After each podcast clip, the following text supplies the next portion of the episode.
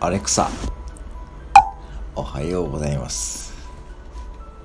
おはようございます。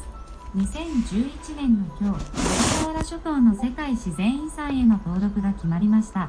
え。日本の世界自然遺産は4つあり屋久島白神山地知床に続き小笠原諸島は4番目の登録でした。小笠原諸島では固有種の割合が高く中でもカタツムリは9割以上が固有種だそうです。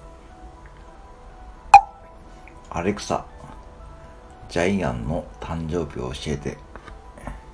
ドラえもんの登場人物ジャイアンの誕生日は6月15日です。あ意外に6月年齢は不明ですが小学5年生ののび太の同級生です。